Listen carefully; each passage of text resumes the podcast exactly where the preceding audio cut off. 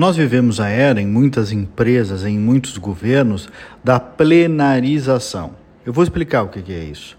Tudo vira um plenário, tudo decidido no coletivo, em grandes e intermináveis reuniões e comitês, em demoradas tentativas de concertações e acordos internos, de muitos olhares, muitas versões, muita discussão.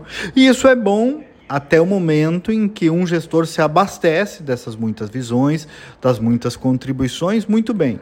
Só que passa a virar um problema, um problemão, quando essa plenarização vira uma fuga, uma bengala do gestor em tomar decisões, ou por covardia, ou por incompetência, ou por insegurança, ou por pragmatismo, ou então, que é o que acontece na maior parte das vezes, por uma falta de vocação de liderança.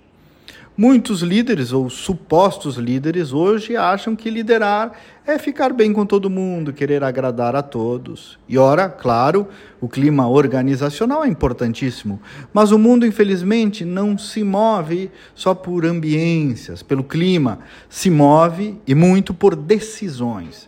E decisões que serão certas ou erradas, porque isso é humano, mas darão certo ou errado, sejam elas coletivas ou individuais. A questão é que o papel do líder, da palavra final, do cara que decide, mas que também corre o risco em nome dos seus liderados, isso está cada vez mais raro. Crise de líderes. Tudo em algumas das grandes corporações e em muitos governos anda muito procrastinado, burocratizado, analítico, muita opinião análise e falta de um olhar realista, mão na massa. E é a mão na massa que faz o pão, não apenas a receita em si mesma. E de boas receitas o mundo está cheio, já de bons pães, nem tanto. Então o ponto é, senhores líderes, assumam os seus postos. Não adianta ser o chefete adorado ou nem temido se você não decidir na hora que é preciso decidir. E sim, tem horas que a última palavra haverá de ser do líder, que precisará assumir o risco também, porque tudo é risco, sair de casa é risco, mas é para isso e por isso que alguém foi escolhido como líder. Eu estou falando de política, mas especialmente de empreendedorismo. As empresas precisam ter quem dá a palavra final. Pessoas que decidam, que assumam, que toquem, que liderem. E liderar é uma vocação que dá retorno, muitas vantagens, claro, mas também muitos riscos.